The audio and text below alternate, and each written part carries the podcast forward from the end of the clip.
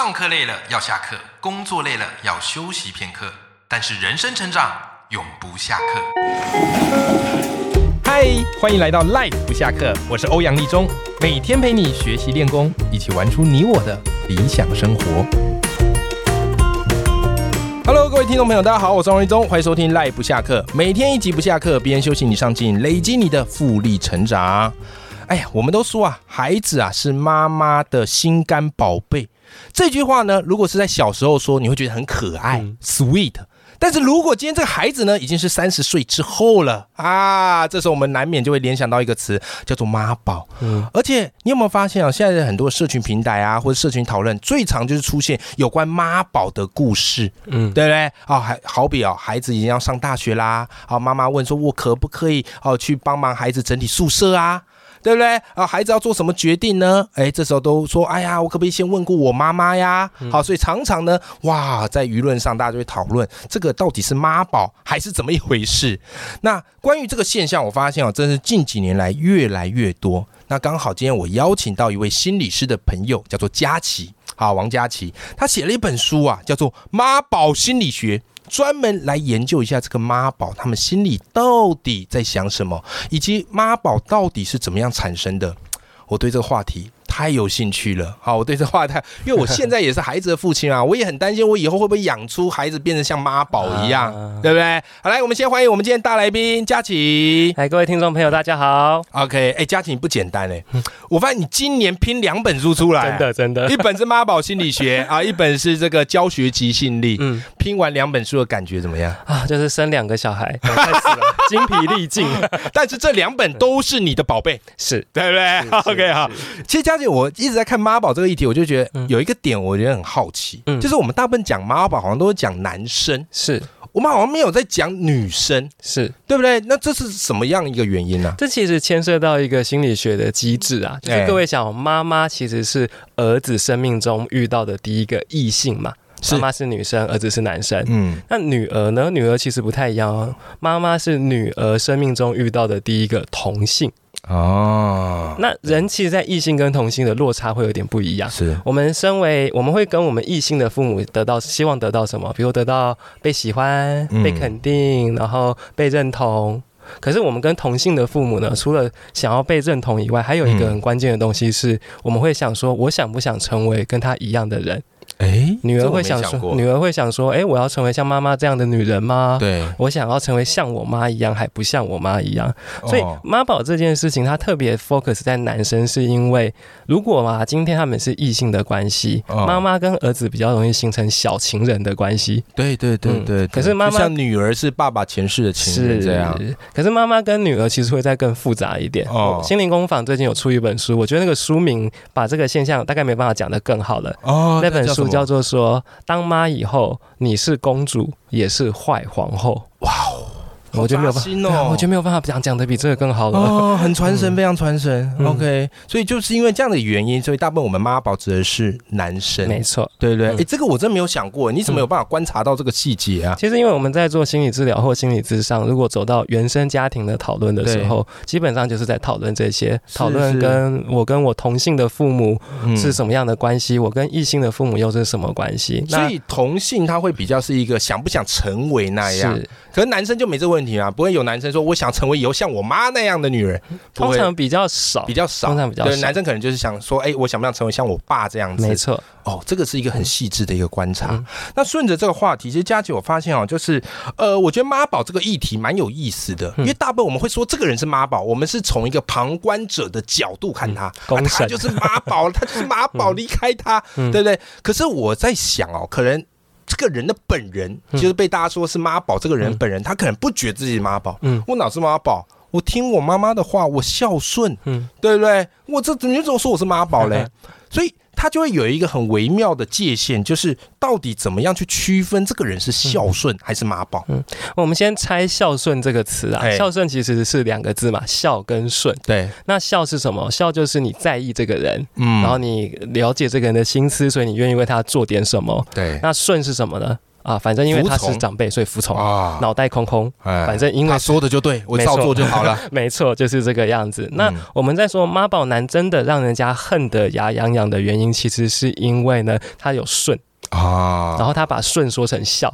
嗯因为最常听到嘛，妈宝男最常讲说她是我妈哎、你怎么可以这个样子？就是 你应该要为我妈多想一想啊，嗯。就很容易出现这样子的一个话题。可是你问他说他为什么一定就是这件事，难道不能讨论吗？我我最常听到的场景其实是准备婚礼的时候。嗯。准备婚礼的时候，老人家就会希望说，怎么要上台致辞啊，一定要请在哪里啊，然后要宴客几桌。可是两家有时候习惯不一样嘛，对，然后有时候女方跟男生讨论的时候，妈宝男就会说：“你难道不能为我妈想一想吗嗯？”然后你就会说：“哎、可是我们只是在讨论啊。”然后就发现开始跳针，嗯他就只剩下那个顺，就是既然今天是妈妈讲的，我脑袋就放空，反正你就是一定要听。而既然我听了，你身为我的另一半，你也要听。哦，我觉得这一趴应该很多正要结婚的 新娘听了会特别有感，嗯对不对？哎，的确，很多时候是把那个东西给混淆了。嗯啊，来掩盖自己没有好好去沟通跟思考的这个过程，嗯这是一个很棒的一个区别方式。那其实，在顺着这个话题，像是呃，我相信多多少少可能很多的太太啊，嗯。或是女朋友，哎，慢慢在跟男生相处啊，男朋友相处的过程当中，哎，发现男朋友或是丈夫有疑似妈宝的征兆，嗯。对不对？啊，嗯。如果顺着刚刚你所讲的这样子，嗯。佳琪，我好奇的是，如果女生发现自己的男朋友或是丈夫，哎呀，有妈宝的倾向，嗯这时候他们可以怎么做呢？其实要先看他的严重度到哪里。嗯那我在书里面就有给大家一个妈宝男的严重度量表，你有一个量表没错没错没错没错，哎大概就是分成轻、中、重。，OK，轻度、中度、重度三级啊。来跟我们讲一下这个轻中重大概是怎么样一个征兆？没问题，就是轻度的妈宝男，嗯其实有时候只是长不大。或者还没长大，嗯就是有时候这个其实，在我们生活中很正常啦。有时候嗯你看三十几岁的人了，但是有时候还是很像小孩，对因为我们的社会其实教了很多学科的东西，对但是很少教很多情感的东西。对，所以可能他学科的头脑很聪明，但情感的部分还是幼幼班，嗯，所以就会有这种状态。那没有长大的男孩，有的时候会是进到亲密关系，有另外一半帮着一起长大的。嗯那这种我觉得就看情况，就是看你自己有没有，因为有些人是很喜欢教导另一半，甚至嗯陪伴另外一半，然后觉得这个是很充满爱、很暖暖的一种感觉。嗯那如果你是偏这种母性强的另一半的话，嗯我觉得陪他长大呢没有任何问题。对他这是轻度的妈宝男。，OK，那可是这感觉还好，就不会造成太大的危害。对，但是有些人其实就是因为看到黑影就开枪嘛，就发现哎、诶他好像因为没有长大，所以常常黏着妈妈，或者是嗯没有办法独立处事的时候，就会跳起来说他是妈宝，他是妈宝，我是不是应该分手，立刻分手？对，我觉得有时候你需要冷静，先想一下，是是是，你你自己喜不？喜欢他男孩的样子啊？嗯那如果可以，然后没有太大的挑战，待会我们会讲挑战是什么。没有嗯太大的挑战，我觉得其实是可以考虑的。没问题。那到了中度的妈宝男呢，就是你发现你开始想要陪这个男生长大的时候，嗯，里面就有一只看不见的手伸了过来，哎，那就是他妈妈。对然后我们开玩笑说，这就有点像是一个后宫《甄嬛传》的概念，没没错啊，就是母后就在那嘛。啊，那妈妈就是母后，对对不对母？后请安，有 这种。那你可能就是什么贵妃啊，是对不对？没错没错。那都用《甄嬛传》讲了，其实如果你到中度的妈宝男，然后你想要跟他生活的话，嗯我觉得你心里一定要有一个事情是，你自己会不会宫斗啊？哦你要自己会斗啊，嗯那斗不一定真是把人家斗死。你看人家《甄嬛传》里面，很多时候大家也好来好去啊，对。好来好去维持关系，然后嗯安排势力，这同样很是重要的事情哎。呦嗯，，OK，那这时候可以怎么做？我觉得其实最大的事情就是第一个，你那种婆媳关系处理的好不好？嗯如果你真的要跟中度的妈宝男在一起的时候，那你一定要跟婆婆的关系打得好。哦哦了解，嗯不是要逼他说选边站，是，或是以前那种万年的问题，我跟我妈，你妈掉水里了，你 要救哪一个？要先救谁？对，啊，你这个逼出来的时候，你都知道他心里会选谁嘛？嗯那你干嘛自取其辱？嗯，哎我觉得这也是一种智慧，对不对？既然你选择了这个中度的妈宝男，嗯你那么爱他，嗯那当然你也要有相对应的智慧是，对不对？然后逼他做抉择，这不见得是一件好事。没错。那接下来就最难的重度，重度妈宝男会是该怎么办嘞？呃，重度的妈宝男跟嗯中度的差别在于，中度是妈妈抓着孩子，对，然后重度呢是反过来，哦就是有些孩子自己也抓着妈妈。是我们在心理学有时候会称为就是不要长大的男孩。嗯嗯那不要长大这件事，我个人的建议啦，就是嗯快逃，快逃。要不然你会觉得你好像要多了一个儿子。没错啊，装睡的人叫不行啊。是是他如果他自己也不要长大，那你再怎么逼他，你一哭二闹三上吊，那个效果都有限啦。嗯嗯嗯对啊，那除非你很喜享受这种被虐待的关系，对那当然没问题。相爱相杀，对，那如果你觉得啊真的不行，那嗯可能这件事情，我个人的建议是你没办法改变人家的人格，因为这已经到人格层次了。那我的建议就是快逃。嗯，好不好？轻度、中度跟重度，哈，佳琪都跟你分享，你可以怎么样观察，嗯以及怎么样应对，嗯好不好？然后或者是如果你要接受，好，那你接下来该怎么去做？嗯是不是？嗯好，听到这边，我相信哇，应该很多的太太。好，很多的女朋友听了就嗯点头如捣蒜。好，那顺着这个话题，假如我们后来都已经为人父母了嘛，嗯对不对？我们也看着这个孩子长大嘛。嗯那如果回到我们自己父母身上，我们在养儿育女的这个过程当中，嗯我们要怎么样避免不要让自己孩子变成这边所讲的这个妈宝嘞？嗯我这边有一个口诀哦，就是做妈妈的要慢慢学放手，做妈妈要慢慢学放手。嗯哎、做爸爸的要慢慢进来当爸爸。哦，做爸爸就要慢慢进来当爸爸。哎，这背后是怎么一个原理？在这里有一个局势啊，局势的意思就是说，其实大部分的婴儿刚生出来，大概前两年的时候，嗯跟妈妈都是比较靠近的。那其实很多心理学研究已经发现了，他们会自然有一个共生的关系，小孩就是跟妈妈会黏在一起，对然后仿佛一开始的时候仿佛是一体的。对然，后慢慢才会分开哦，我是小孩，你是妈妈。是可是你看，讲到这里的时候，都还没有爸爸。我好惭愧啊！哎、真的是这样哎、我女儿、儿子真的是刚出生，前两年都跟我妈，嗯。哎、跟不是跟我妈，跟我老婆很好。有时候他们都会要妈妈嘛，是哎、近几年开始慢慢的比较会要爸爸，没错，没错。然后我们还会分工哦，嗯因为妈妈都是跟生理需求有关的，啊爸爸都跟他玩乐需求有关。啊，原来。对对对那那欧阳，你刚刚讲的，其实嗯也就是我们在讲那个人类发展的时候一个很重要的事情啦。哦，就是说，一开始孩子要跟妈妈黏在一起，就是像嗯刚刚讲的，他需要一个生理需求、安全感、吃饱啊、穿暖啊。嗯然后，如果我觉得害怕、紧张的时候，有一个人抱嘛，大家慢慢、慢慢这样子抱嘛。对，可是，当你慢慢开始长得够大，你有你自己的时候，嗯。其实那个图像就是有一个爸爸会带着你去看这个世界，嗯。然后去探险，然后去冒险，然后有一天连爸爸也停下来了，就是小孩自己去冒险，可是心里面嗯。带着自己的一个爸爸跟妈妈，哦，所以它其实是一个这样发展的一个过程，对，所以才会说妈妈其实像在这个阶段当中，有些妈妈是因为前面真的跟孩子太亲密了，嗯。而且也真的付出很多，对，所以有的时候妈妈其实会抓着儿子。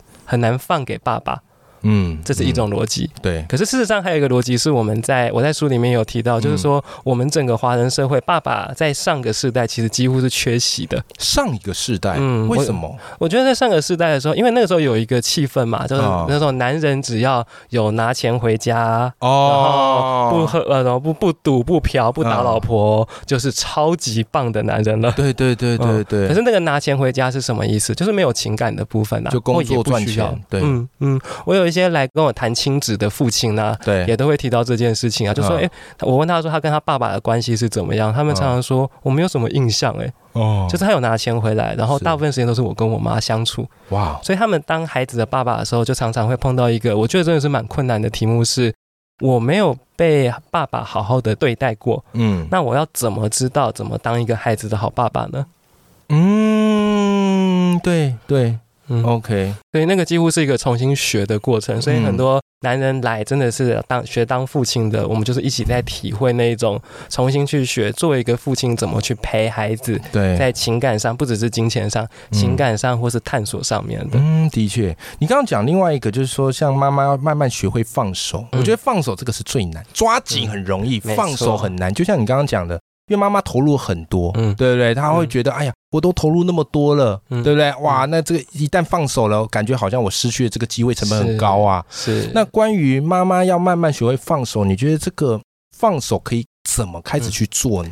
放手一定是一个渐进的过程啊，嗯因为有些妈妈也是很。就是非常的认真学习。他说：“那我是不是完全都不要理小孩了？” 对啊，就是那个完全不理、完全放任跟放手，好像又是完全不一样的事情。所以其实放手当然是比较好想，可是我觉得也许一个更细致的说法是，慢慢的让别人也可以接受一点点啊。嗯，比如说让爸爸可以接受一点点，即便你会看不顺眼，因为有些妈妈是很细致的照顾小孩的嘛，所以看爸爸就是那个食物随便喂啊，对不对？都是一种这样养分不够，你怎么可以这个样子？冷静。这个时候是爸爸跟小孩的时间，嗯啊，一餐养分不够不会死掉好吗？对对，所以你需要一种让愿意让人家接手的一个过程。是，那你有时候会回来，然后再出去，再回来，再出去。那甚至有的时候小孩也开始有自己的想法，你心里可能有很多低估，我就哦，长大了就不要妈妈了，对啊，就凡事都不要。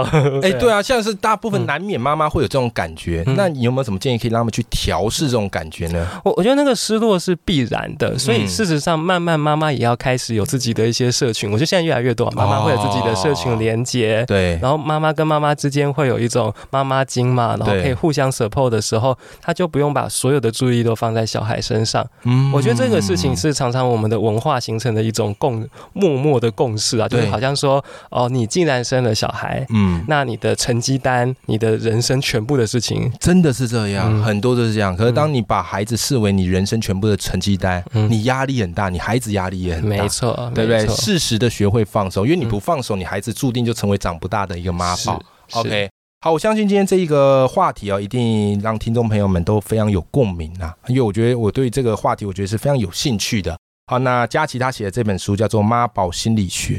它里面分析非常的详细，哦，从妈宝怎么产生的，哦，以及男孩跟妈妈之间的关系，它有分成四个层次。哇，我读完很佩服，说哇，你们心理学家到底都在想什么？